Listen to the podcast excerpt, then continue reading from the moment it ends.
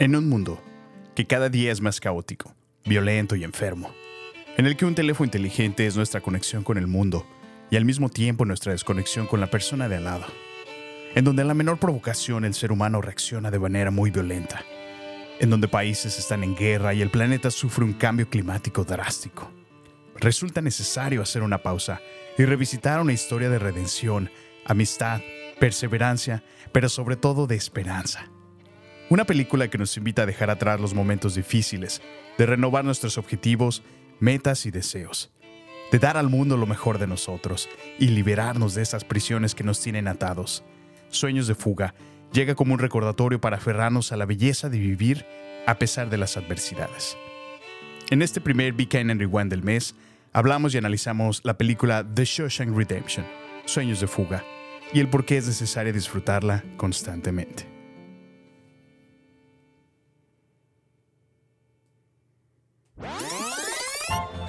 En este podcast podemos incluir momentos astutos, Yo pienso probar que estoy en completo dominio de mis facultades mentales.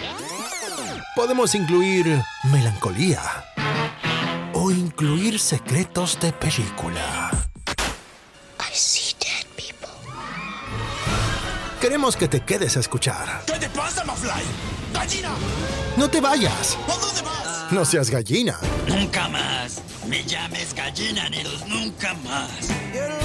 Acomódate. Bienvenidos a Baterías No Incluidas.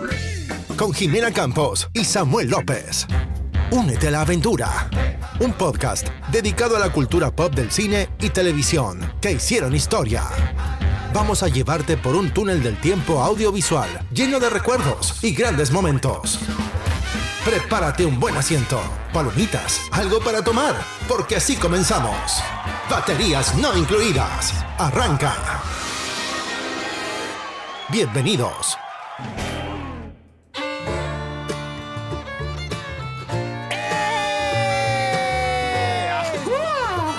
Bienvenidos al episodio número 74 de Baterías No Incluidas en este nuevo Be Kind and Rewind del mes. Sammy, ¿cómo estás el día de hoy?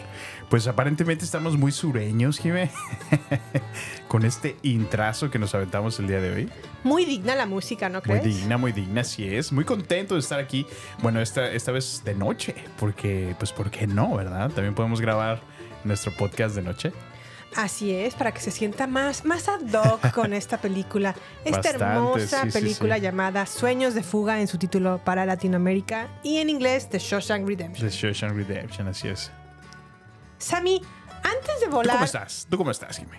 Yo estoy muy bien, Sí. gracias por preguntarme, gracias por, por la preocupación. Es que siempre te vas de, de paso. a- siempre que estamos en las, en las ediciones, digo, ay, caray, pues no, no me alcanza a preguntarlo porque luego lo se lanza de lleno al tema. Entonces, quería Fíjate saber. que estoy muy contenta por haber por fin, en primera terminado el libro Ajá. que me procuró o me proveyó de la investigación para este podcast, de este episodio Este en particular. episodio, sí, sí, sí. En segundo porque vimos la película y nos motivó mucho para la semana cargar pila, ya sabes, como la actitud positiva. Sí, sí, sí. Y en tercera porque pues bueno, también nos permite recordar un poquito qué música, qué había, qué existía, qué se movía en el 94, que fue cuando se lanzó esta película. Perfecto, sí, Jimé. Pero para puntualizar esto último que acabo de mencionar, ¿por qué no viajamos en el tiempo, Sammy? Y nos ubicamos en 1994 para saber cómo sonaba, qué se escuchaba, qué se veía en el mundo en aquel entonces. ¿Te parece bien? Perfecto, Jimé. A ver, vámonos. Vámonos por el tiempo. ¡Eh!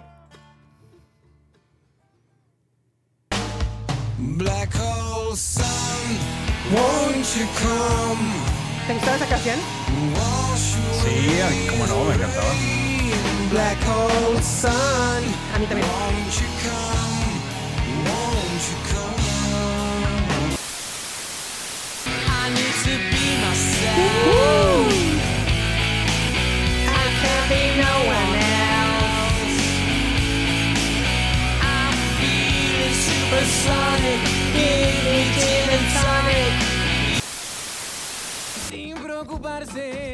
Es como hay que vivir. Sí, canta. A vivir así.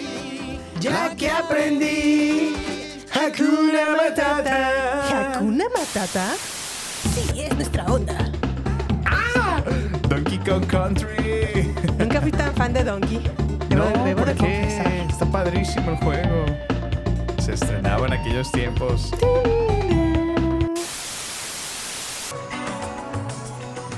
ER. Cuando tenía mi super crush con Abby Lockhart.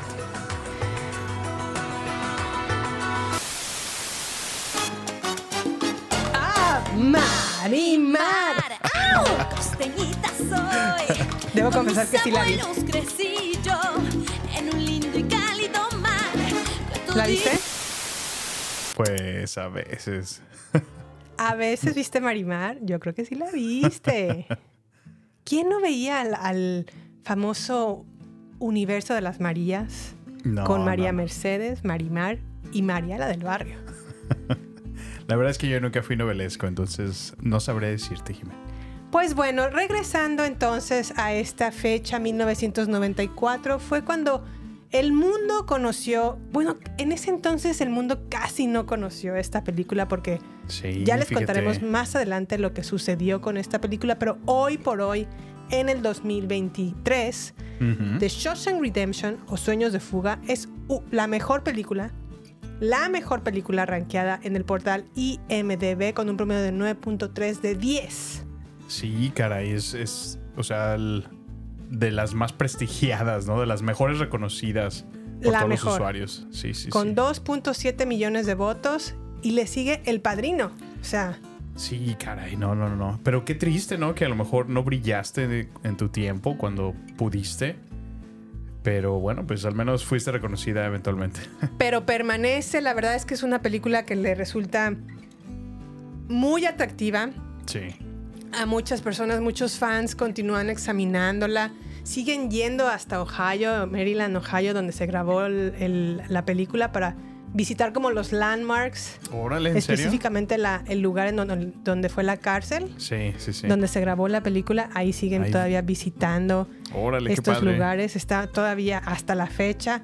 Eh, el personaje de Tim Robbins y eh, Morgan Freeman Ajá. en su papel de Andy y Red, Y Red. res- eh, respectivamente, siguen siendo muy renombrados, muy personajes muy encariñados, Pues muy, queridos, ¿no? muy Sí, sí. queridos entre la, la comunidad. Y también la Biblioteca del Congreso de los Estados Unidos la seleccionó en el 2015 para su preservación en el registro de filmes nacionales, llamándola cultural, histórica y estéticamente significante. Órale, qué padre. Sí, sí. ¿Eso lo hace como para preservación futura? Sí, lo hacen Sí. para preservar eh, pues los mejores filmes Órale.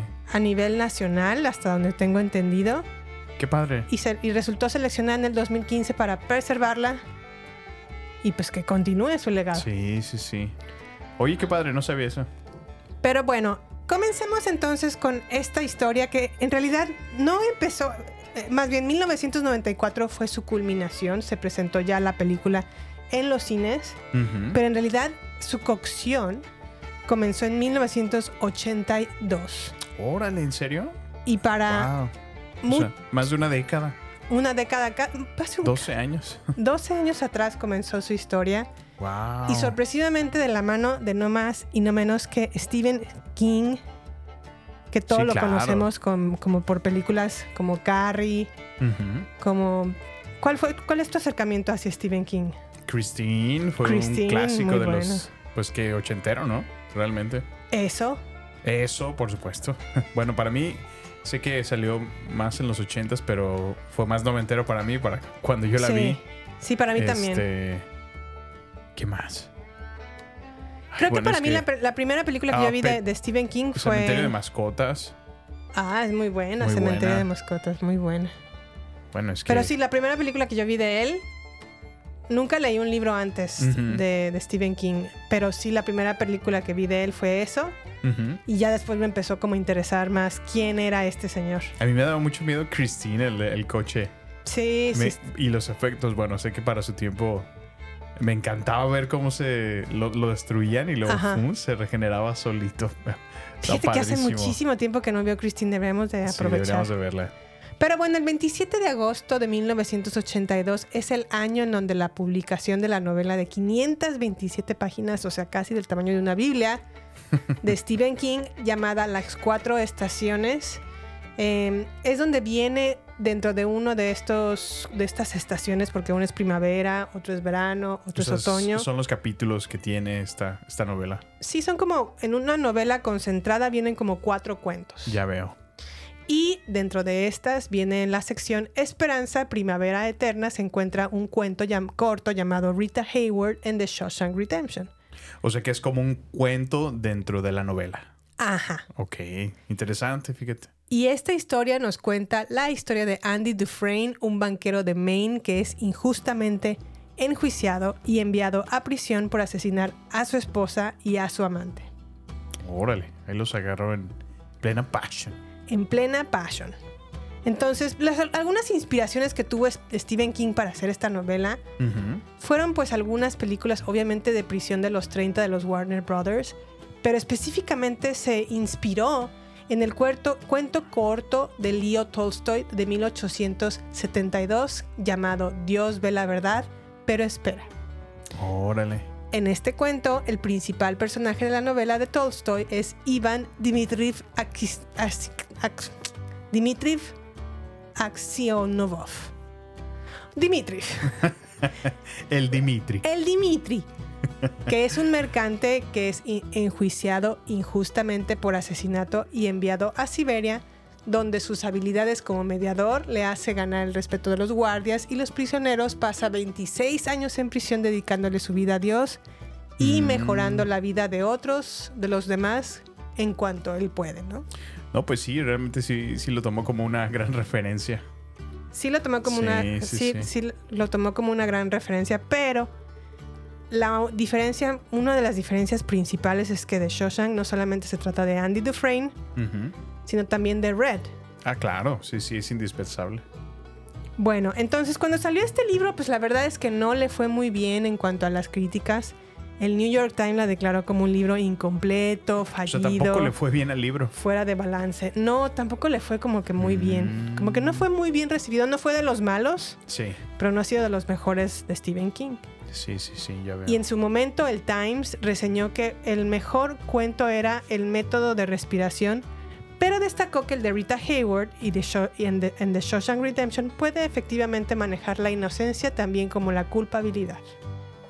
O sea que les, les gustó parcialmente. el ¿Les cuento. gustó más o Ajá, un, un claro, un típico más o menos. Como dijera mi suegra, pues regular. Pues regular, exactamente, exactamente. Un beso a mi pita.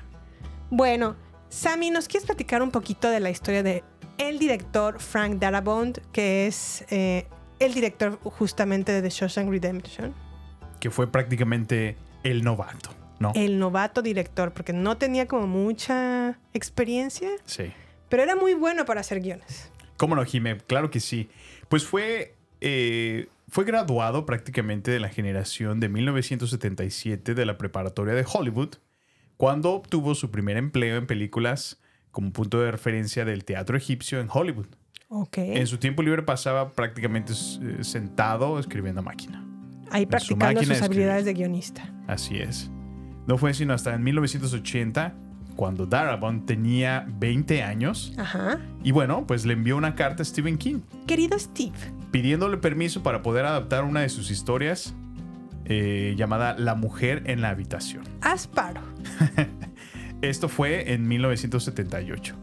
Entonces, la manera en la que expresó a sí mismo su carta para convencer a Stephen King y que le diera permiso de poder hacer esto, eh, lo impresionó. Ok. Entonces, esto fue por, un, por el costo de solamente un dólar.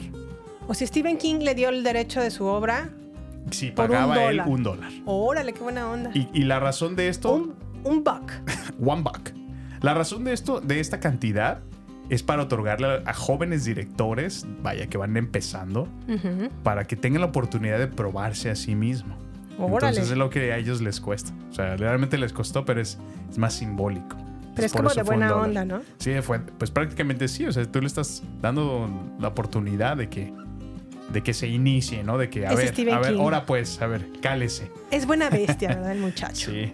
Entonces, pues, fue que Daramont envió su dólar por correo y después de haber trabajado como asistente de producción en otras películas como Ajá. Hell Night de 1981, La Seducción en 1982, se puso en la silla de director por primera vez y posteriormente envió la película de 30 minutos a Stephen King, el cual quedó impresionado y grandemente conmovido. Jimmy. O sea, fue un corto, ¿no? No fue una película como tal. Pues sí, realmente un corto. Muy bien, muy bien. Entonces, después de que hizo La Mujer en la Habitación, el mismo Darabont trabajó en un remake de The Blob en 1988 y en la secuela de La Mosca. Recordarás de The Fly. eh, Sí recuerdo la mosca, La la, Mosca, la ¿no? primera parte, pero no recuerdo la parte 2. ¿Tú sí? no, yo tampoco. Digo, fue parte de la investigación, pero no, no sabía que había una segunda parte. Órale. Entonces, se estrenó como director con una película de televisión llamada Enterrado Vivo, Ok. la cual salió en el canal de USA Network en Estados Unidos. Dirigió un par de episodios de cuentos de Ultratumba en HBO. Ay, esa, esa serie, ¿te, ¿Te acuerdas? acuerdas? Sí, Me estaba- daba muchísimo miedo. Como que de alguna manera se conectó siempre con el Me género. dieron ganas de poner el intro. Vamos a ponerlo.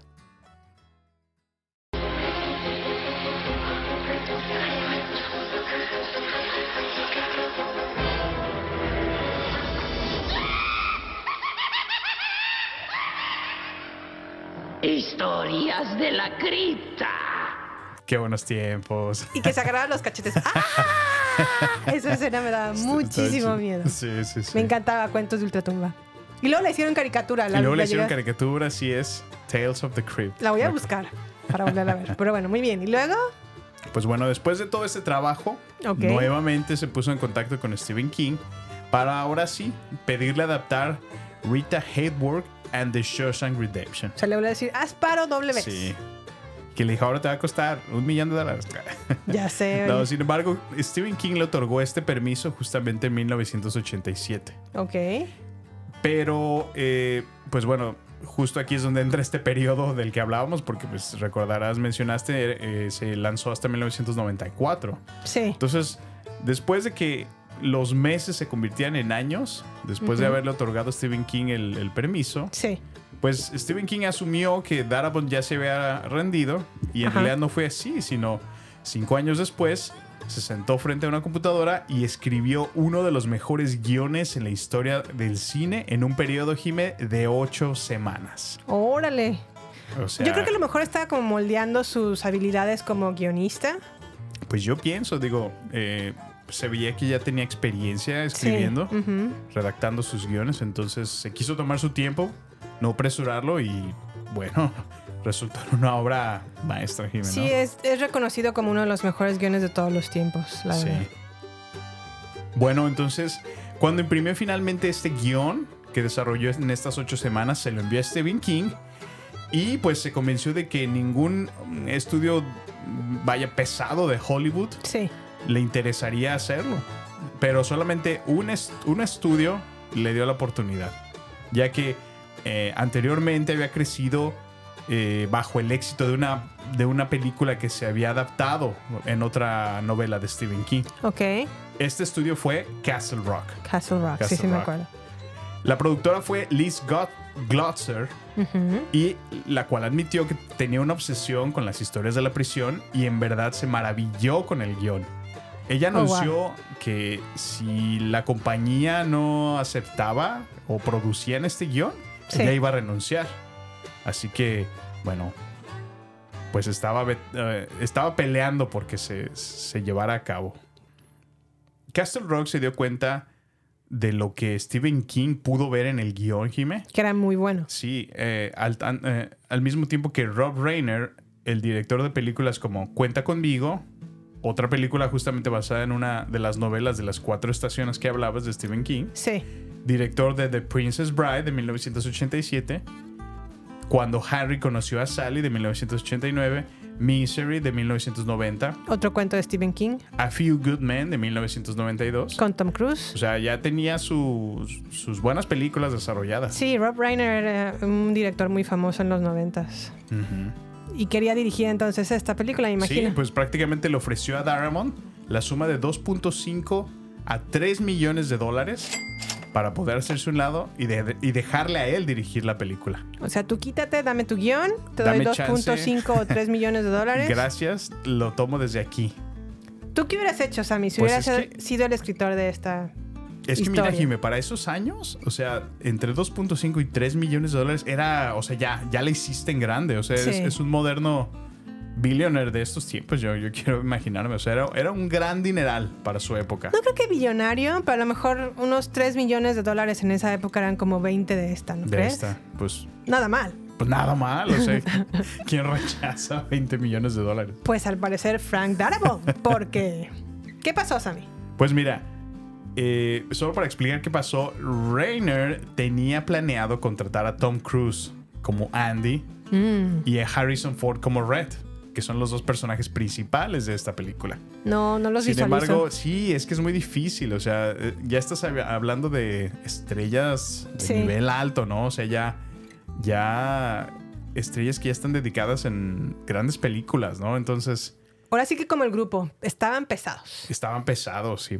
Entonces, E- Esto, pues, esperaba que le hubiera dado un, un estrellato muy grande al, al guion que Darabont había diseñado. Sí.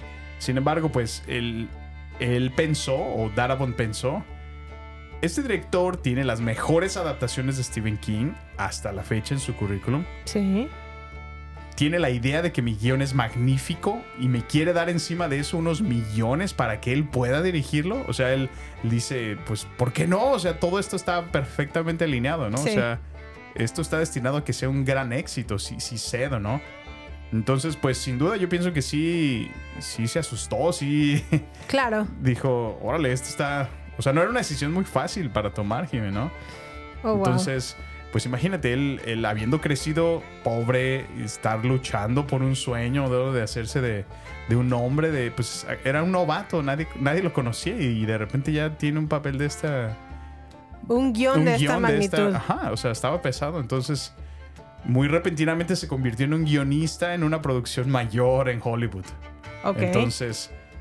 eh, ¿Y qué dijo? ¿Lo vendió o no lo vendió? pues finalmente rechazó todas las ofertas de Castle Rock para mantener el control de su guion y perseguir el sueño de dirigir la película. Oh, wow. Y te preguntarás cómo fue que Rob Reiner respondió. A ver, ¿qué hizo? Pues hizo todo lo que él pudo para trabajar como mentor. Ah, qué buena onda. Entonces le echó la mano a Darabont para continuar y realizar la película. Ok, ok. Me imagino entonces que se quedó sin sus millones de dólares. Pues sí, solamente recibió la generosa cantidad de 750 mil dólares. Nada mal, nada mal. además de un porcentaje de las ganancias netas por escribir y dirigir la película. Ok. Y, y se le asignó un presupuesto a la película de 25 millones de dólares. Está bien. Finalmente la producción de la película comenzó en enero del 93 y todo lo que se necesitaba era un elenco y un lugar para filmar la película. Jimmy. ¿Qué te parece si tú nos cuentas un poquito acerca de en qué consistió el elenco? Pues bueno, como lo mencionaste en la sección anterior, la primera mm, idea que se tuvo para castear a Andy y a Red fue a Tom Cruise en el papel de Andy, siempre y cuando Rob Reiner hiciera la película. Así es. Pero cuando Cro- eh, Tom Cruise dijo, ah, con que ya no va a estar este señor y se va a quedar Frank Darabont con el proyecto, dijo, bye. No. No. No. Sí, la verdad. Y qué bueno, la verdad no, no lo veo como, como Andy. Como Andy, no, ni yo. Tom Hanks estuvo muy nominado para también interpretar el papel de Andy, que a él sí lo veo. Ándale, sí, a Tom Hanks. No sabía que a Tom Hanks, fíjate. Sí, le ofrecieron el papel, pero pues bueno, él ya estaba comprometido con la película de Forrest Gump, que también fue lanzada en el mismo año y pues bueno, ya Bueno, vamos pues a le da- platicar le, de daría Forrest Gump. eventualmente el Oscar, entonces. También otro de los nominados para interpretar a Andy estuvo Kevin Costner. Ah, mira, ese también puede, puede ser. Yo creo que tampoco, ¿eh? Pero lo veo más que a un Tom Cruise. Sí, eso duda. sí, eso sí, yo Sí. también. Johnny Depp, No, Johnny Depp no. Sin duda no. ¿qué opinas de Nicolas Cage? Nicolas Cage. Puede que sí, ¿no? Pues todavía estaba muy joven, ¿no? Como para ese papel. No sé. Charlie Sheen. No, a no, Charlie Sheen. Charlie. Sheen tampoco. Bueno, todos estos ¿Todos fueron ellos? considerados para el papel de Andy. Órale. Y en contraparte, para el papel de Red estuvo nominado Clint Eastwood, que sí Ah, lo mira, puedo ver. Sí, sí, sí, Clint Eastwood. Paul Newman, que también lo puedo ver. Hugh Jackman, Hugh Hackman. Hugh Hackman, que era como el, el que interpretó más bien a Lex Luthor en las películas de Superman de los 70s. Mm, no, pues no. Oye, pues puro blanco. Robert Duvall, que también estuvo nominado para ser Red, y dijeron, pues no estaban disponibles en ese momento. Sí. Se les ofreció el papel y no pudieron, no estaban disponibles. Entonces, la productora, Liz, sugirió a Morgan Freeman y argumentó que no había razón para que el personaje tuviera que ser irlandés o de raza blanca, Ah, después de haber leído obviamente el libro, ¿no? De Stephen King. Fíjate, fueron inclusivos antes de que ser inclusivo fuera cool. Exactamente, entonces fue cuando le ofrecieron a Freeman, pues le enviaron el guion, le dijeron, ¿por qué no lo lees y nos, la- nos, nos platicas Al qué tal te parece? Morgan Freeman. al sí. maestro Morgan Freeman y Freeman le encantó, le encantó el guion, dijo que ha sido, hab- había sido uno de los mejores guiones que había leído en toda su vida. Órale. Por supuesto que aceptó con entusiasmo y fue el mismo Freeman o Morgan Freeman quien sugirió a Tim Robbins para el papel de Andy. Ah, mira, órale. Excelente. Sin embargo, ¿Ya habían trabajado, perdón, ¿ya habían trabajado ellos juntos o? No, no, nunca habían trabajado juntos. Hasta donde yo tengo memoria, no habían sido, no habían trabajado juntos, pero Morgan Freeman fue quien lo sugirió. Sí. Y Tim Robbins como que quería aceptar, pero estaba un poco como dudoso por las habilidades o porque es la- era la primera vez de la película de Frank Darabont como director Mm. y dijo, "Mm, Tenía sus reservas. tengo mis reservas, pero, pero, pero, si aceptan a traer a Roger Dickens como el cinematógrafo, como el director de fotografía, entonces yo también me subo al barco. Órale. Roger Dickens para que, o sea, no es cualquier, cualquier persona Roger Cualquier Dickens. gato. O sea, es uno de los mejores cinematógrafos o directores de fotografía actualmente en el mundo. Y A es ver. fotógrafo de películas como 1917, peliculón, Ah, peliculón. Blade Runner 2049, que es una de mis películas favoritas de todos los tiempos, Oh, wow, no sabía eso. Sicario, Prisioneros, Skyfall, Sin lugar para los débiles, Una mente brillante, entre otras grandes películas. Órale, qué padre, Jimé. Entonces, Roger Dickens recibió el guion y dijo, bueno, sí, sí la hago, Sí sí, la hago. acepto la- hacer la fotografía. Entonces fue cuando ya Tim Robbins dijo, pues si Roger viene, yo vengo. Y si yo voy, también Robert, este Morgan Freeman, entonces ya. Ahí, Fíjate cómo es un trabajo um, de equipo realmente, ¿no? O sea, todo el mundo recomendando los suyos y al mismo Sí. tiempo, o sea, creando toda una gran producción de gente tan talentosa, Sí, sí, sí, invitando a otros talentos y, y que todo el mundo ponga su parte para que, que generes una, una bella creación como lo es esta película. La verdad es que sí fueron. padre. No, no puedo visualizar realmente a nadie más ya en esta película. Sí, la tengo como muy, pues sí, ya muy grabada. Pero sin embargo, a lo mejor Tom Hanks sí podría ser un buen Andy. Creo que él, él es el que más claro veo en este sí, papel. Sí, sí, Pues de- después de verlo cómo se, se- cómo interpretó en Rescatando al Soldado Ryan, sí, sí lo veo definitivamente en un papel de este, de este estilo. Pero bueno, ahora ya estaban los primeros o los protagonistas, ¿no? Ahora tenían que buscar al papel del villano, que es el director de la prisión, Norton. Ah, sí, el, el Gordon. Bueno, pues para el papel de villano quedó, bueno, primero audicionó, la única persona que audicionó fue Bob Garton, Gunton, que se tomó un día libre para interpretar, bueno, salir de su personaje de la película de Sylvester Stallone, El hombre demoledor, para ir a audicionar para esta película. O sea, estaba filmando otra película. Él estaba en El hombre demoledor filmándola, pero dijo, bueno, me voy a tomar un día para ir a audicionar. Audicionó, usó una peluca porque estaba completamente rapado, porque estaba grabando esta otra película de Sylvester Stallone. Hizo una prueba con Tim Robbins, filmada por Roger Dickens, y todos dijeron, sí, va, va, luz verde para Lo este queremos. señor, porque es muy bueno actuando como villano. Para el papel de Tommy Williams, que es como el, el- el joven que toma bajo El su ala rock- rock and Andy. rollero, sí. Ajá. El muchacho rock and rollero que no es muy buen ladrón porque siempre está de prisión a prisión porque está robe y robe y obviamente no es muy bueno. Originalmente ese papel había sido para Brad Pitt. Brad Pitt ya había Ah, aceptado mira, este ese, papel. ese sí lo veo.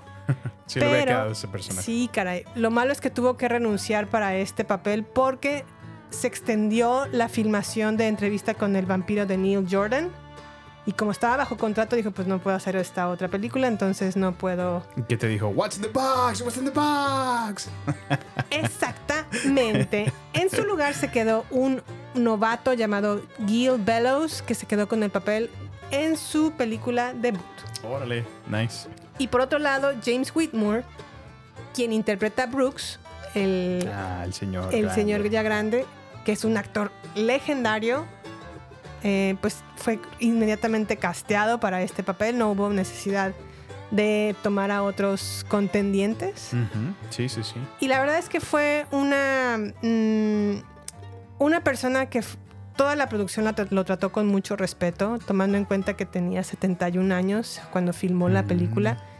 Ya tenía obviamente problemas para quedarse de pie por largos periodos de tiempo y pues obviamente en un verano tan caluroso como el que fue cuando se filmó la, la película, lo, Ah, tenían sí, como sí, con- sí. lo tenían como cuidándolo mucho. Pero él, Sí. James Whitmore, nunca se quejó en toda la filmación. Órale, mira, sacó la casta. Sacó la casta el señor. Y pues bueno, ya una vez que tenían concentrados al director de fotografía, a los protagonistas, al villano, al reparto, comenzó la filmación. Sammy, ¿nos quieres platicar de esta? Claro que sí, Jime. Pues bueno, ya que ahora sí que se juntó la banda, Ajá. ya que estaban todos listos y dieron un paso para poder empezar la filmación, Sí. fue una decisión clave que la voz de Morgan Freeman se incluyera sobre la narración de la película. Ok. Y esto se decidió en la preproducción.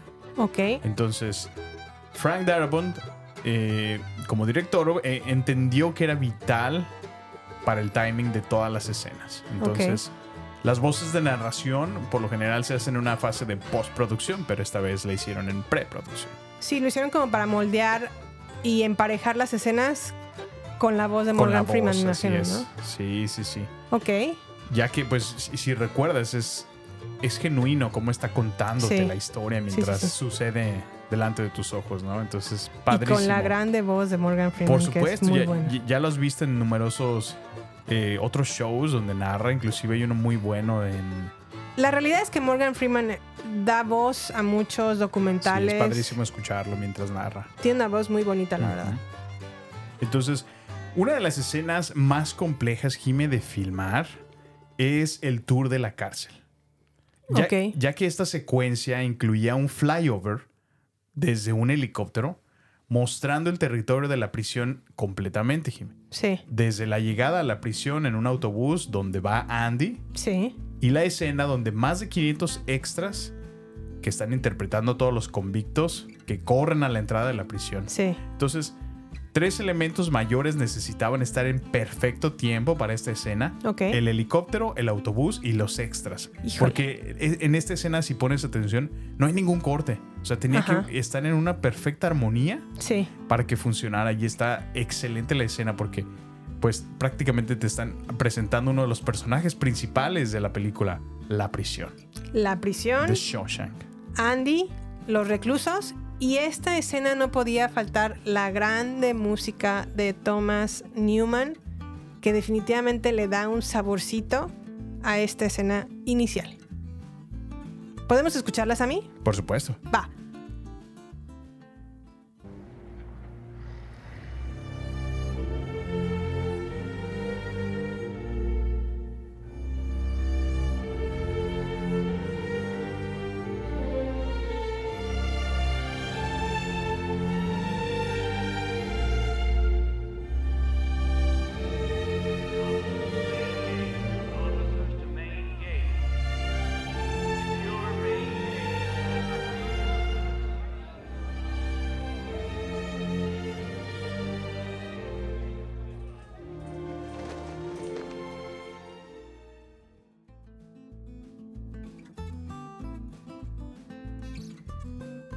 ¿Qué te pareció, Jimé?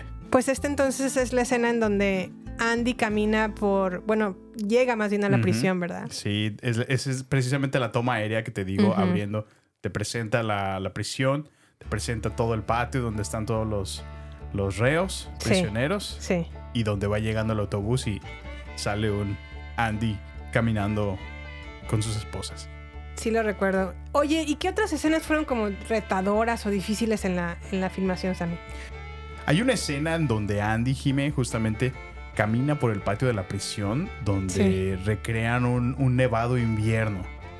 Eh, y como lo mencionaste al principio, o hace un poquito, justamente es- esta película se filmó durante un verano y estuvo muy caluroso. Muy, muy entonces, caluroso, sí. el recrear un nevado invierno fue bastante retador para ellos, porque la filmación se llevó a cabo en días extremadamente soleados. Entonces, el director quería esta escena en invierno para mostrar lo desolado que se encontraba el personaje Sí. Andy en un momento difícil. Así que, por un día, eh, Tim Robbins y todos los extras pusieron una capa extra de ropa y caminaron alrededor de la prisión al mismo tiempo que un ventilador gigante les estaba enviando un- miles de, de como de las papas am, Hojuelas de patata como las, las hojuelas de para hacer puré de papa. para hacer el puré de papas sí, es- Órale. ya ves que parecen como como hebritas chiquititas Sí. simulando que era nieve justamente Oh, ya. Ok, ok. eso fue una de las escenas retadoras. Otra fue que debido a la filmación y que se, se sigue llevando en verano, las moscas fueron un elemento de constantes retrasos, ya que por un lado se tenían que dejar las ventanas abiertas para que el aire pudiera circular, pero hacía tanto calor que atraía tantas moscas que querían esconderse del, del calor, entonces Híjole. se metían muchísimo, entonces fue muy difícil lidiar con esto. Ya. Morgan Freeman fue uno de los actores más queridos en el pueblo donde se grabó esta película y constantemente se la pasaba hablando con todos. Eh, sin embargo, los extras tenían muy prohibido hablar con cualquiera de los actores y solamente hablar con ellos cuando los actores hablaban primero. Ok, ok. Eh, ya ves que luego esto se, se mantienen en, en personaje, En ¿no? personaje, sí. Tratan de mantenerse en su personaje y luego el tener una conversación con una persona, pues Un te, te puede distraer, ¿no? Así Entonces, es. sin embargo, Morgan Freeman habló con todos los extras de la prisión, los maquinistas, la gente de los restaurantes, los bares, cualquier persona que le servía su lunch. O sea, Morgan Freeman era el buena onda. Sí, era, era la onda. Sí, en el libro también leí que, que Tim Robbins sí se, era más reservado y estaba como más en su papel.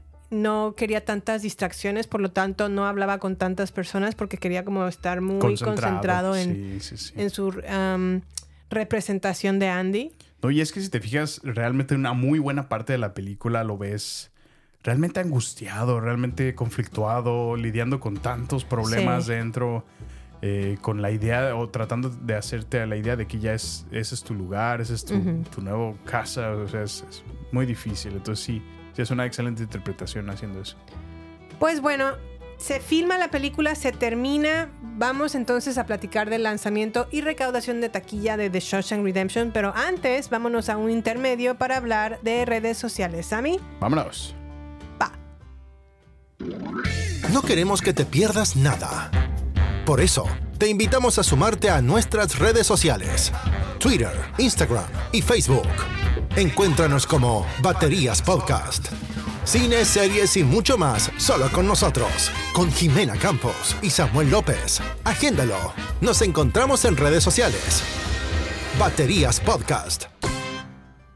Bueno, ya estamos de vuelta, Jimmy. ¿Qué te parece si nos cuentas acerca del lanzamiento y la recaudación que tuvimos en taquilla?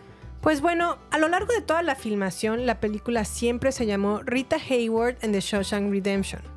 Pero ya cuando se terminó, se hizo la edición y toda la postproducción, Sí. se empezó a, a- a estudiar cómo o qué título le iban a poner, porque Rita Hayward and The Shawshank Redemption iba a ser un problema para poner ese grande título en las marquesinas. Mm, sí, sí, sí.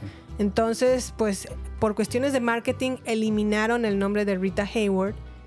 Y Morgan Freeman en su momento criticó esta decisión porque les puntualizó que la palabra o el nombre de Rita Hayward iba a ser un gran atractivo para la película y en cambio The Shawshank Redemption iba a ser difícil hasta para los De mismos pronunciar. para el público pronunciarlo. Sí. Y la verdad es que tiene razón. ¿eh? Digo, si no puede pronunciar Jimena, ¿qué van a pronunciar Shawshank? Entonces, pues bueno, él argumenta que esa es una de las razones por las cuales The Shawshank no fue tan exitosa. También al principio se estuvo decidiendo si agregar el nombre de Stephen King a los pósters promocionales sería una buena o mala idea.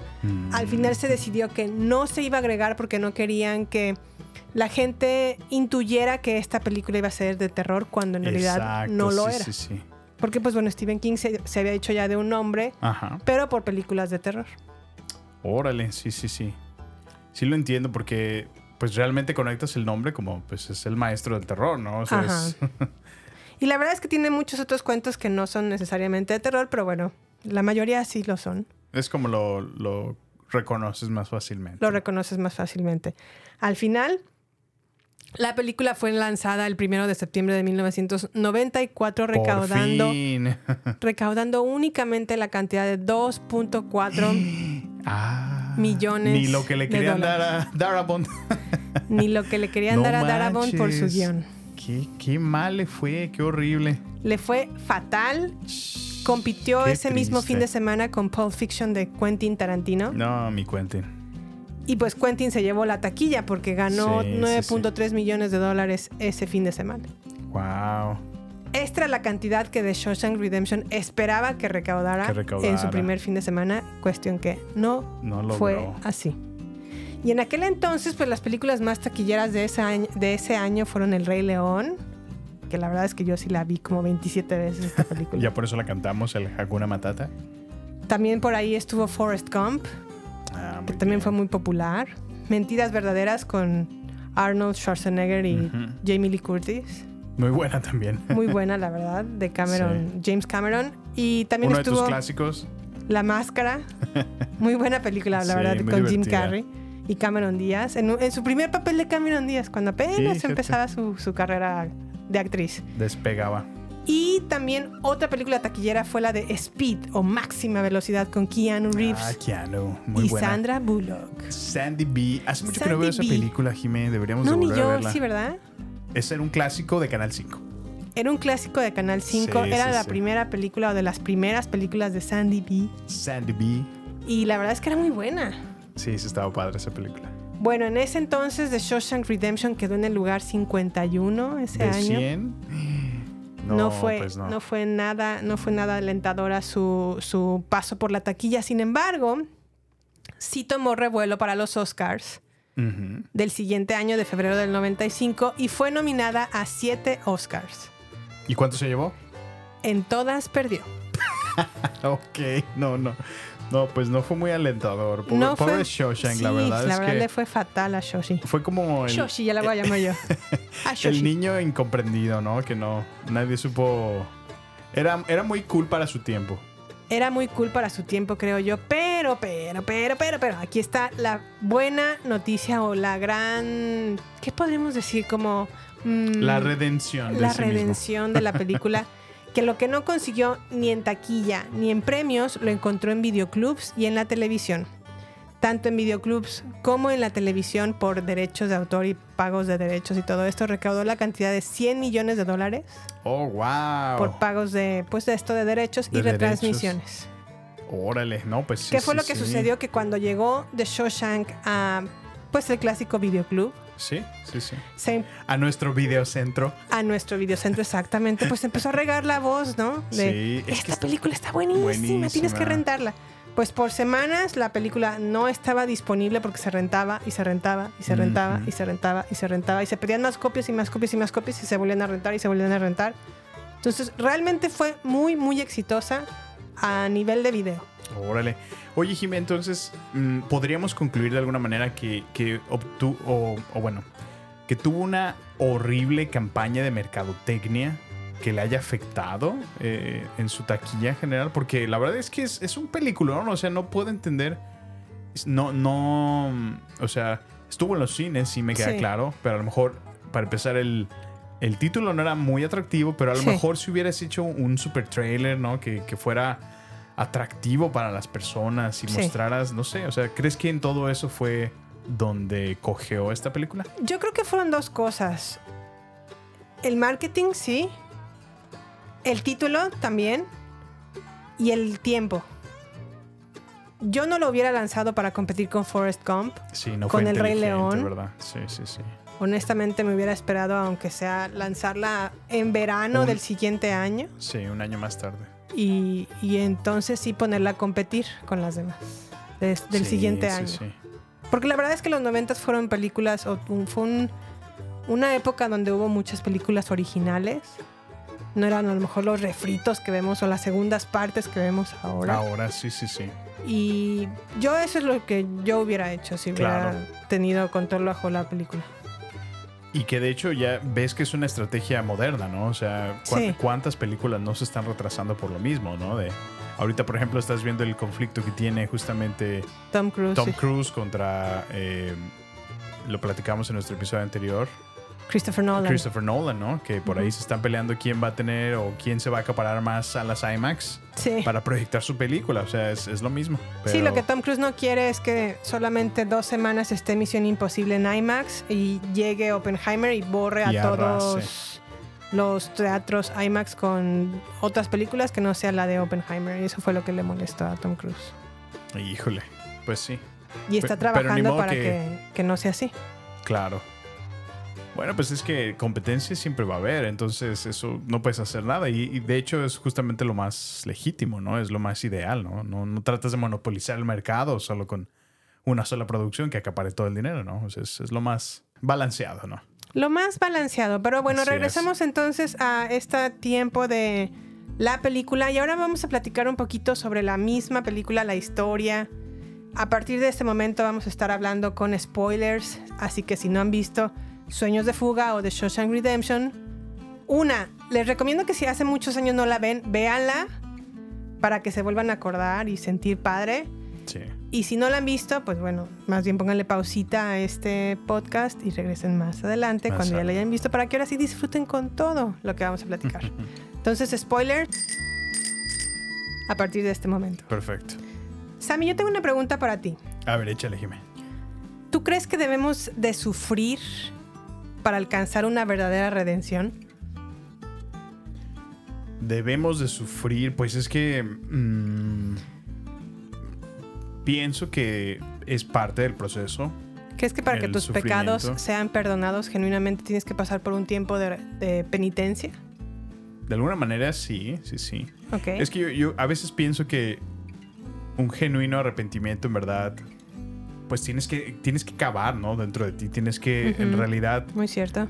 y a veces ese cavar va a implicar sacar raíces que están muy metidas de tu persona, de, de- ah, puede ser eh, hábitos, pueden ser costumbres, pueden ser cualquier cosa que de alguna manera no te hace bien a tu persona.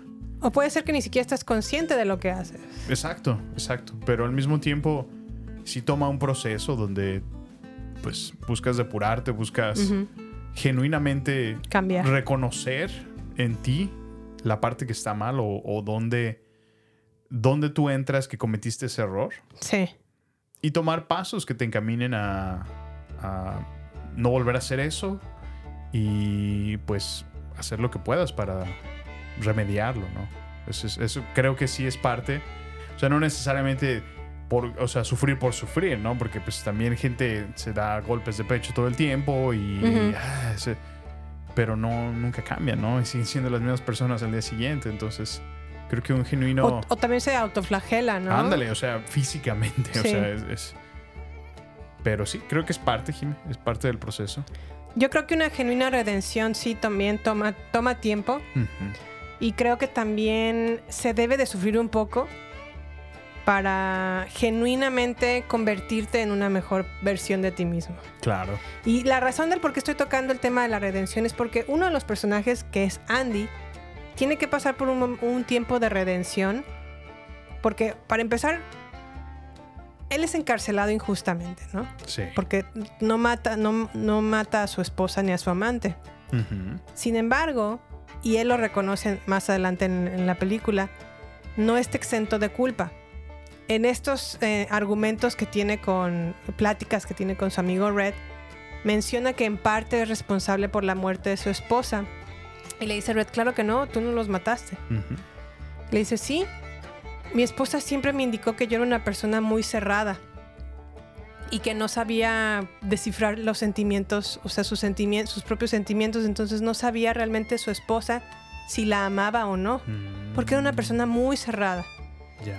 Y Andy pues se da cuenta de que A lo pues mejor así eso- lo educaron, Ajá. y no supo a lo mejor quererla adecuadamente o demostrarle, Exacto, a lo mejor ese amor que- mostrar a su esposa. porque sí la amaba, Sí. solamente que no sabía cómo, cómo demostrárselo. Y en ese, y en ese, en esa imposibilidad de mostrar su amor, fue donde a lo mejor la esposa lo interpretó como desamor. Por eso estaba buscando en, estaba buscando ese amor que ella necesitaba en otra persona. Sí, es lo que Andy más adelante o con el tiempo cae en cuenta, pues que sí fue una persona muy cerrada. Sin embargo, una manera de trabajar con esa es- manera de, de estar tan cerrado fue en la prisión, que es irónicamente tuvo que estar en, lo- tuvo que estar encerrado para él abrirse a los demás. Fíjate. ¿Y cómo lo hizo? Pues bueno, cuando está en la prisión se desenvuelve con todos, funciona como un ancla de esperanza para todos los que están a su alrededor, que obviamente también están cumpliendo su propia penitencia en la, en la cárcel. No, y, y comparte. eh, de alguna manera hace mejores a las personas que están a su alrededor. Jimé. Eso es lo que más me atrae de ese personaje. Obviamente trabaja en su redención reconociendo y lidiando con sus fallas. Sí. Y también él mismo toma sus talentos y sus fortalezas, las, las toma como un, un vato de, de, pues sí, de fortaleza y en lugar de a lo mejor sucumbir a la derrota y a la desesperanza, porque realmente al principio de su estancia en la cárcel le va muy mal, lo golpean mucho, No, pues lo violan. abusan mucho de él. Y en lugar de sucumbir a esta desesperanza o a esta derrota, él sigue trabajando, sigue, no, sigue como, como una fuerza implacable de no me voy a rendir, tengo que seguir Pues determinado, ¿no? Sí. exactamente. Y ese, ese- esa fortaleza funciona como un cambio y una liberación que es también como un símbolo de una fuerte determinación y resistencia, ¿no? Sí, sí, sí. Entonces, esta, la esperanza es como el camino que tiene que recorrer eh, el personaje y esta esperanza se demuestra comprometiéndose con los demás, Comprometiéndose con él mismo, comprometiéndose con su mente. Y si te fijas, algo que hace Andy constantemente a lo largo de la película es que los demás tengan exposición al arte. Por medio de la música, Ah, ándale, sí. sí. busca que construyen, construye, construir una librería, Ujú. porque se, Pues la educación, ¿no? tarda como seis años enviando cartas y pidiéndole al gobierno, manden, Apoyo, ¿no? mándenos libros, mándenos música.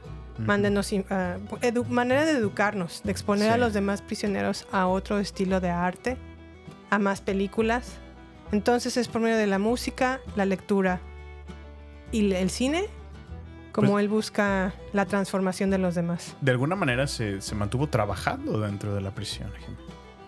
Hay, un, hay una escena muy bonita en la, en la historia en donde por fin, después de estos seis años de que estuve enviando cartas, una carta por semana al gobierno, le envían como cajas de libros y de donaciones y de discos y se le ocurre poner música a los prisioneros, obviamente en contra de todas las los permisos de los guardias. Sí. Encierra de hecho a uno de los guardias en el baño para que no lo pueda interrumpir y le permita poner esta música a los prisioneros y que ellos escuchen este arte, esta forma de arte, ¿no?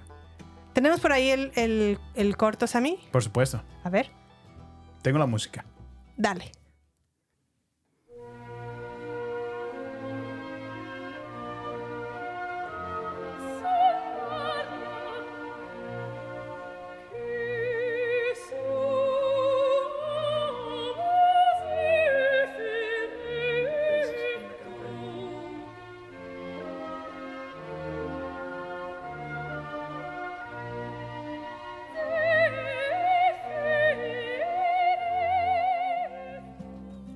Pues bueno, pone esta música que es la ópera de Fígaro.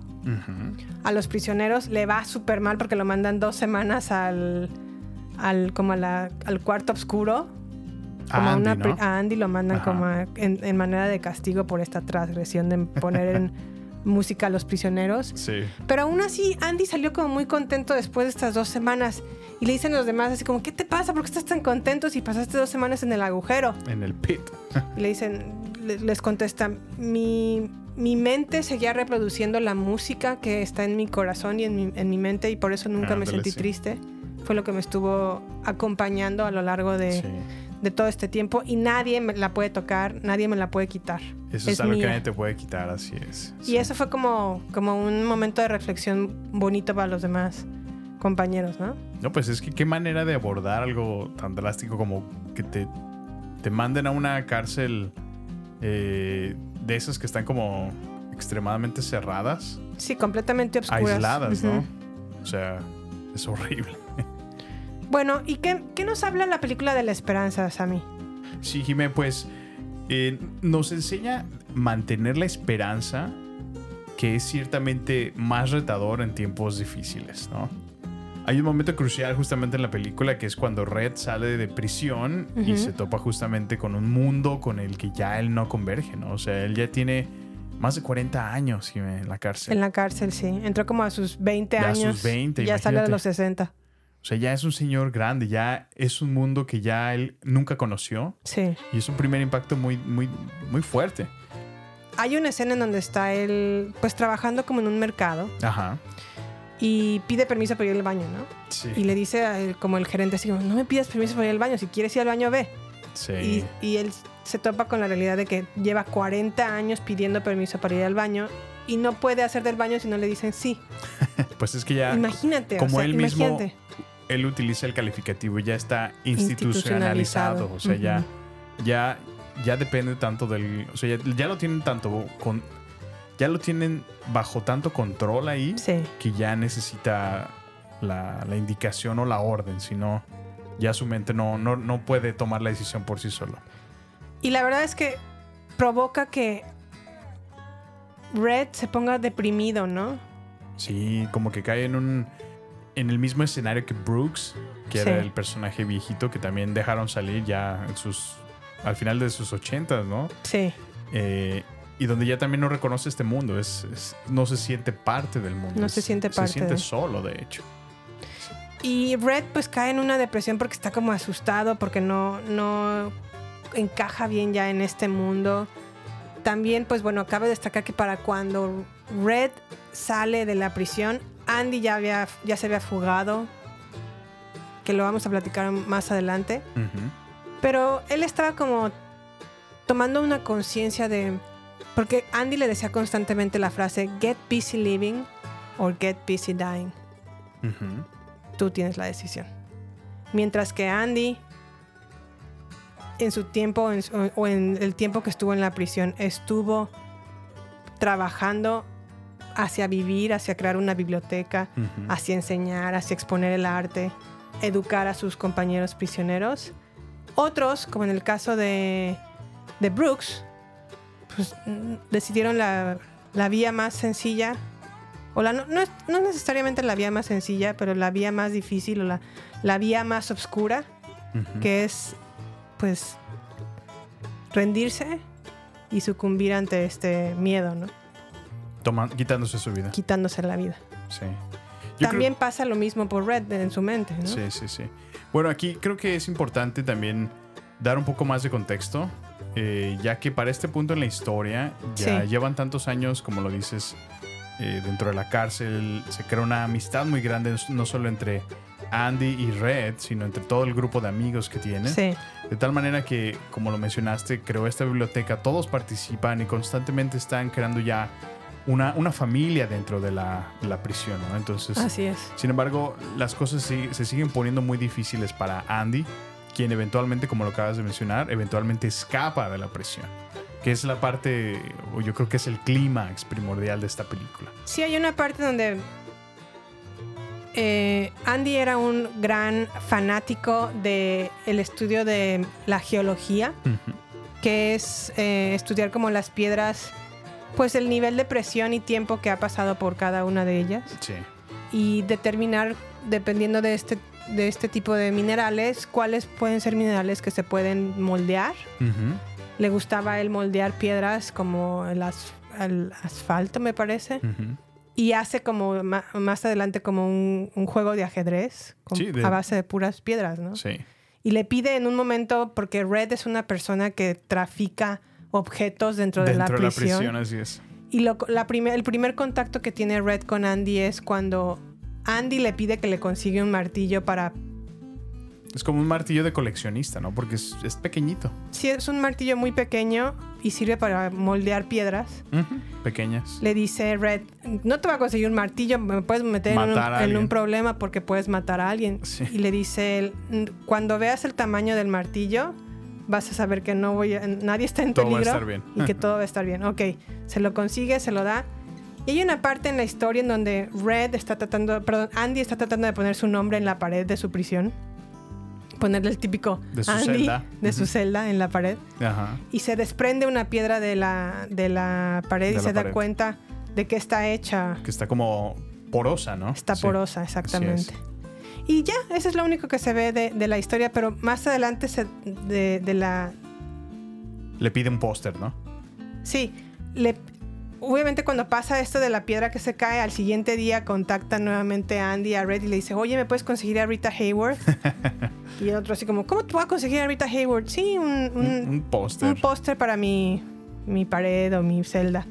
ok, ok, te la voy a conseguir, no, no hay problema. Se la consigue, pone a Rita Hayward en, en su prisión.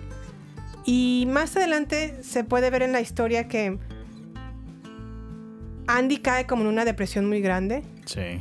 Porque estuvo encerrado como un mes o dos meses en el agujero porque se pelea horriblemente con el director a quien le ayudaba porque Andy es una persona pues Pues fue un estudiada banquero, ¿no? un banquero que sabe obviamente cómo manejar el dinero Y- cómo tristemente también lavar dinero il- il- ilegítimo. Le ayuda a lavar dinero ilegítimo al director o al warden de esta De prisión. la prisión, así es. El director depende mucho de Andy para que le esté ayudando a lavar su dinero. Y eh, eventualmente llega un punto en donde Andy dice, ya no lo voy a seguir haciendo, Ujú. Renuncio a esto. renuncio a esto, lo mandan dos meses al agujero, regresa ya como domado, Sí. sigue haciendo su, su lavado de dinero, Doblegado. doblegado exactamente, pero llega un punto donde le roba al, al director un traje y sus zapatos. Y a todo esto es, es importante resaltar, Jime, que durante todo ese tiempo él estuvo por medio del correo Sí, generando una identidad, ¿no? sí, así es. Un, un so- un social security number, identificaciones, firmas.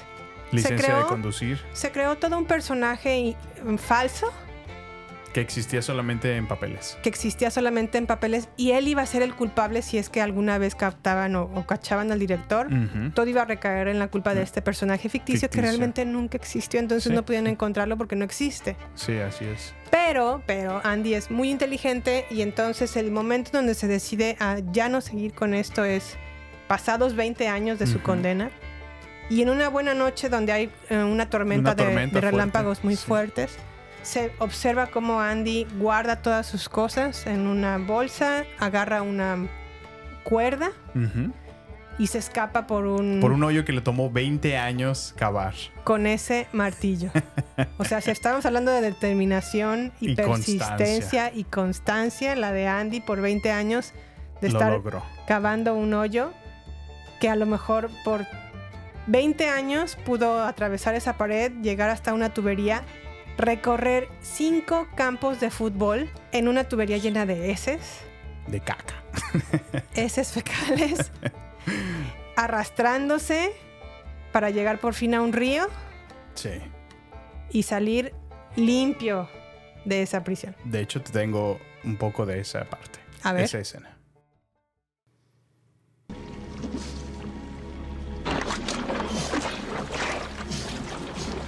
Andy crawled to freedom through 500 yards of shit smelling foulness I can't even imagine. Or maybe I just don't Se want to. guacareó. Imagínate el olor. 500 yards. That's the length of five football fields. Just shy of half a mile.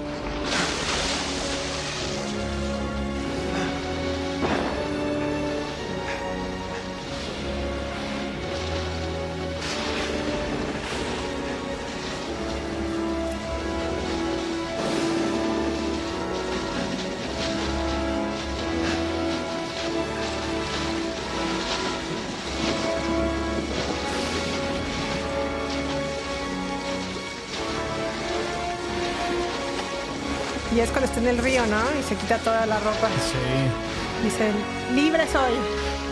Libre soy. Libre soy.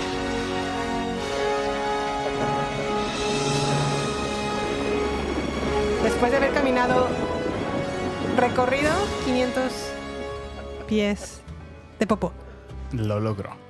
lo logró el muchacho. Pues bueno, esta persona que, falsa que se había creado Andy de repente existió, llegó a todos los bancos donde había cuentas a nombre de él y retiró todo el dinero Todo el dinero. del director. ¿Y qué pasa con Red tiempo después a mí? Bueno, al tiempo eh, siguen pasando creo que otros 20 años, ¿no? Después de que se escapa eh, Andy de la prisión. No, yo entiendo que pasa un poquito menos, porque ¿Menos? llega Red a los 20 años a la prisión, estuvo Ok. 40, más 20 años que estuvo con Andy, más el tiempo que llevaba él en, en la prisión, como unos, Ah, a lo mejor un lapso de 5 años más. Cinco años más, ok. Tienes razón, sí, sí. Eh, bueno, finalmente él logra eh, salir de la prisión, Jimé. Eh, y bueno, es, justo es la parte de la historia que estábamos comentando hace un momento, donde ya no se identificaba, donde ya él eh, trata de reincorporarse a la sociedad, ¿no? Trabajando Sí. como, como un eh, cerillito, ¿no? Sí, en, un, ajá. en un supermercado. Que de hecho muy curioso porque parece como si fuera barista de Starbucks. Sí, porque tiene un mantelito. un apron verde. Sí, Este. mandil. un mandil, así es. Y bueno, eh, sin embargo, él recuerda que durante la- el último momento con el que. cu- cuando estuvo con Andy y platicaron, él le hizo prometerle que si, si lograba salir en algún momento de, de la cárcel, Sí, le dio una ubicación de, de una zona cercana de la prisión donde había un árbol sí. donde al parecer él y su esposa hicieron en algún momento el amor y se comprometieron. Tuvieron sexo. Subieron sexo y, y ahí iba a encontrar algo que lo iba a estar esperando. O sea, le dio esas indicaciones. Entonces como que eso lo llena él de, de esperanza, ¿no? Nuevamente, Sí. en un mundo que ahora ya no conoce y lo único que conocía era su amigo, Sí, sigue ese, ese, esa promesa, ¿no? Busca cumplirla. Y sí, en efecto, eh, Red va o encuentra una carta Sí. y un poco de dinero. Y recuerda las palabras de, de- de su amigo, que prácticamente le dijo que su sueño siempre era eh, comprar un hotel en, en las costas de Itztapa. Zihuatanejo. y lo que iba a hacer era comprar un viejo bote y arreglarlo para poder llevar a sus turistas, Turistas. ¿verdad? Entonces le, le, le dejan esa carta que si llegó tan lejos para encontrar esa carta y estaba dispuesto a ir un poco más lejos, valdría la pena. Entonces, de alguna Oye, pero manera tenemos un poquito ¿no? lo que dice la carta. Claro que sí, lo tengo aquí. A ver, vamos a escuchar. Dear Red, if you're reading this, you've gotten out. And if you've come this far, maybe you're willing to come a little further. You remember the name of the town, don't you? Zihuatanejo. Zihuatanejo. Zihuatanejo. I could use a good man to help me get my project on wheels. I'll keep an eye out for you, and the chessboard ready. Remember, Red, hope is a good thing, maybe the best of things, and no good thing ever dies. I will be hoping that this letter finds you, and finds you well. Your friend, Andy. Tu amigo, Andy. Recuerda, Red. ¿Cómo le diría en el, el Canal 5? Recuerda, Red. La esperanza es algo bueno. Ah, sí, recuerda, Rojo. La esperanza es algo bueno. Quizá lo único bueno. ¿Cómo ves? Te estaré esperando en Zihuatanejo. Zihuatanejo. Y bueno, prácticamente la película cierra con una hermosa panorámica turquesa, ¿no? Ujú. que aparentemente no fue Cihuatanejo porque cuando intentaron ir a- en México les robaron las cámaras. Qué vergüenza. Como dato curioso, como no podía faltar, como lo tenemos en nuestro ADN, Viva México. que viva México. Cuando fueron los scouts a checar las locaciones de Cihuatanejo para Ajá. ver la posibilidad de grabar el final, el gran final en estas playas, Sí. les robaron las cámaras. Ay, ay, ay. Y esto motivó a que la producción dijera, a México no podemos ir a grabar, No. tendremos que cambiar la locación y fingir que Cihuatanejo en realidad era una playa de las Islas Vírgenes o por ahí de Bahamas. Sí. Y ahí fue donde se grabó realmente el final fingiendo que era Cihuatanejo. Por estas cuestiones, Por ¿verdad? estas cuestiones. Estas preciosísimas cuestiones del mexicano que tiene esta, Ay, ay, ay. esta costumbrita, Queridos ¿verdad? mexas. Pero bueno, otro punto que también es importante que destaquemos de esta película es la amistad, la fidedigna amistad entre Red y Andy. Sí, caray. Cómo a lo mejor esta esperanza y esta redención tiene este hilo que los une, que es, es el hilo de amistad entre Red y Andy. Sí, sí, sí. Hay una parte donde Red obviamente extraña a su amigo y cuando finalmente sale de prisión es la misma amistad que lo motiva a decir, tengo que buscar a mi amigo para encontrar un propósito que realmente me llene en este mundo en el que ya no me encuentro ubicado. Exacto. Sí, hablábamos de eso hace un instante. Hay un momento en donde, pues, ante la, la fuga de Andy, lo que queda para los demás compañeros es recordar lo- las maravillosas cosas que hizo el tiempo que estuvo en prisión y contar y recontar historias Entre ellos. sobre a los nuevos um, prisioneros o a los nuevos convictos La leyenda de la Andy. leyenda de Andy. Pero hay un momento donde Red re- genuinamente destaca pues que extraña a su amigo, ¿no? Sí, sí, sí. Creo que por ahí tenemos el audio, ¿no, Sammy? Perfecto. A ver. Andy Dufresne, who crawled through a river of shit and came out clean on the other side. Andy Dufresne, headed for the Pacific. Hadley's got him by the throat, right? And he says, I believe this boy's about to have himself an accident. Those of us who knew him best talk about him often. I swear the stuff he pulled. These friends of mine could use a couple of beers. and he got it. And he got it. Oh, Sometimes it makes me sad, though. Andy being gone. I have to remind myself that some birds aren't meant to be caged. Their feathers are just too bright. And when they fly away, the part of you that knows it was a sin to lock them up does rejoice. But still, the place you live in is that much more drab and empty that they're gone.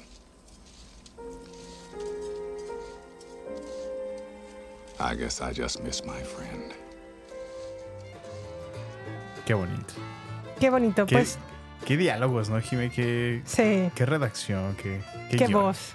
Qué guion.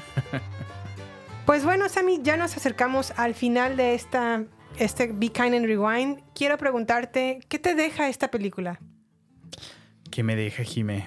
Pues en verdad, como lo hemos estado platicando, sí me, me resalta muchísimo lo que es la perseverancia humana. Que, o sea, en verdad, si, si lo analizas a fondo o te pones a meditar en la, en la historia de Andy o tratas de vivir por Andy en la película, o sea, le, le fue horrible en su vida. O sea, para empezar, inculpado por algo que nunca hizo, ¿no? Sí. Fue, fue injustamente metido en la cárcel, pero a pesar de eso, se sobrepuso, ¿no? Contra toda circunstancia que le vino, todos los golpes que la vida le, le dio.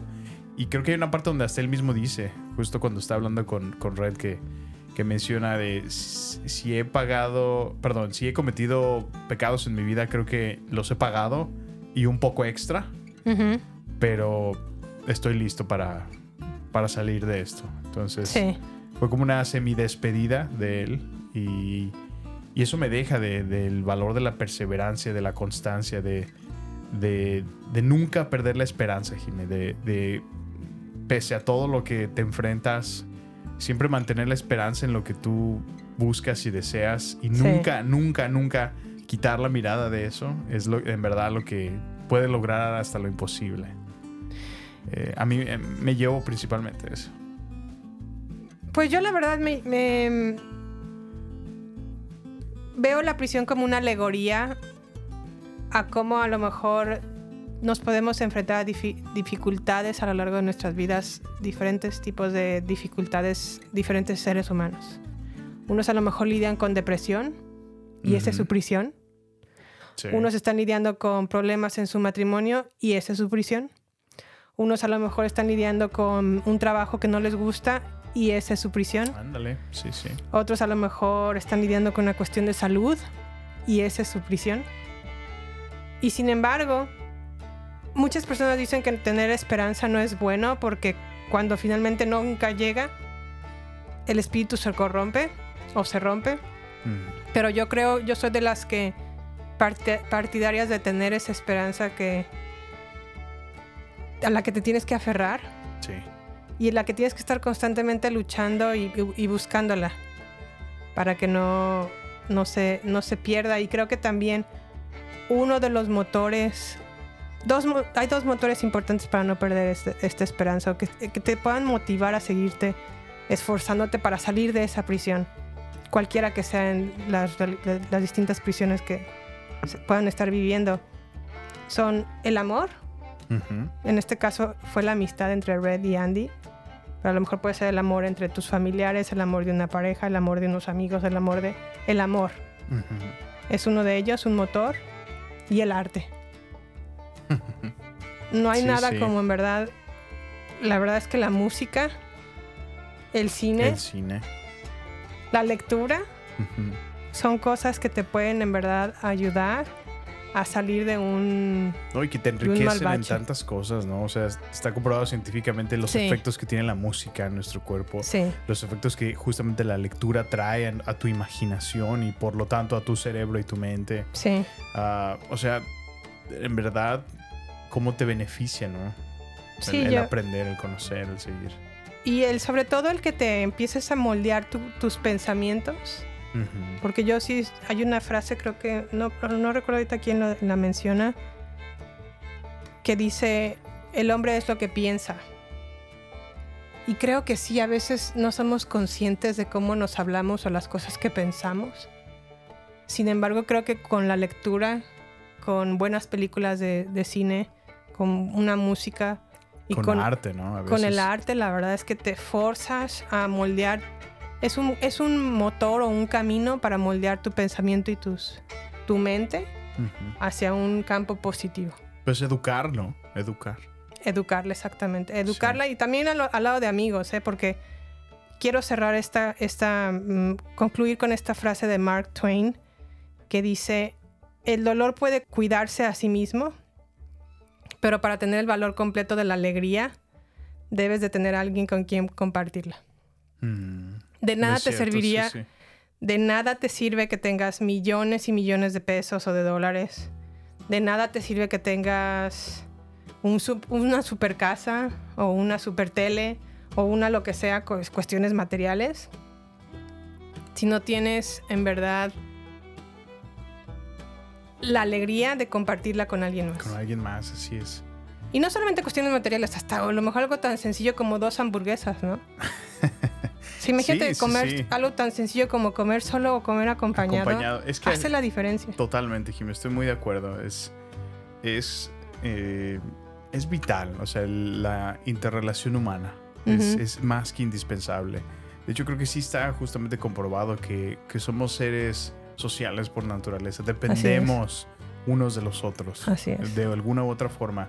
A veces algunos más que otros, ¿no? O sea, puedo entender que hay mucha gente que sí es un poquito más introvertida, Sí, pero eh, independientemente de eso, sigue necesitando de los demás, sigue necesitando alguien que va por ellos, alguien que los anime, alguien que a lo mejor los ayude a salir a veces de ese caparazón, ¿no? Para eh, poder seguir en este camino de, de nuestras vidas. Es, es bonito tener amigos y amigos que son fieles, a veces eh, damos por hecho las relaciones, ¿no? A veces eh, creemos que a veces están ahí siempre, ¿no? Pero es como una planta, hay que estar regando, hay cultivarla. que estar podando, hay que estar... Trabajando, Trabajando, en ella. ajá. Ujú. Sino darla por sentado. Así es. Y pues bueno, yo con eso concluyo. No sé si quieras agregar algo más a mí. No, pues contentísimo, Jime, de, de terminar este clásico de- del cine. Es, es una película hermosa. Sí, Eh, en verdad, es un gusto poder agregarla ahora a nuestro catálogo de, de episodios de baterías no incluidas. Y- Ujú. y, bueno, esperemos dejarlo para nuestra posteridad. Y bueno, The Shawshank Redemption ya la pueden encontrar en 4K. Yo Ah, les recomiendo sí, que sí, se hagan de una copia, porque a veces comprar en digital no creo que sea una muy buena idea, porque a veces la aplicación puede cerrar, es decir, la tienda de Apple puede cerrar el día que se le dé la gana.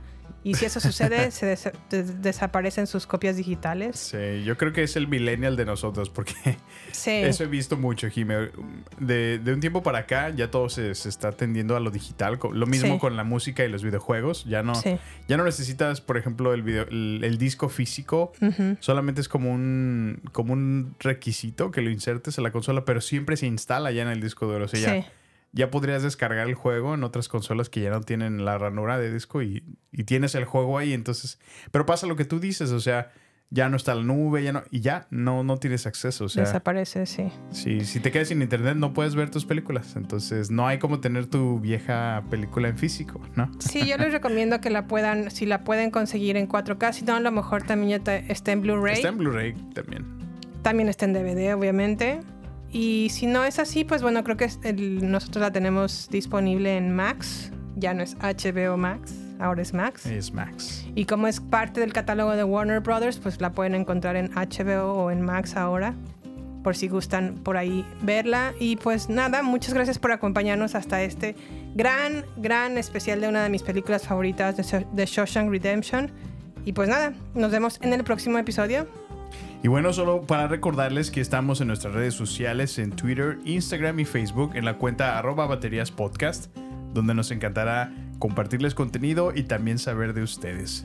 Yeah. Y si es la primera vez que nos escuchan a través de Apple Podcast, por favor déjenos sus recomendaciones y sus comentarios Yeah. con una reseña de su experiencia el día de hoy. Yeah. Les agradecemos una vez más por escucharnos. Gracias por su cariño, por siempre hacernos llegar sus comentarios.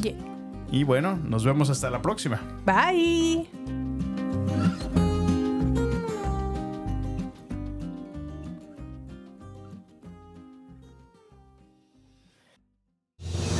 Este es el final solo por hoy. Hasta la vista, baby. Prepárate para más acción, misterio y seguir descubriendo las mejores escenas y secretos del cine y serie. Solo aquí, en nuestra próxima entrega, Baterías No Incluidas Podcast, con Jimena Campos y Samuel López. Hasta la próxima.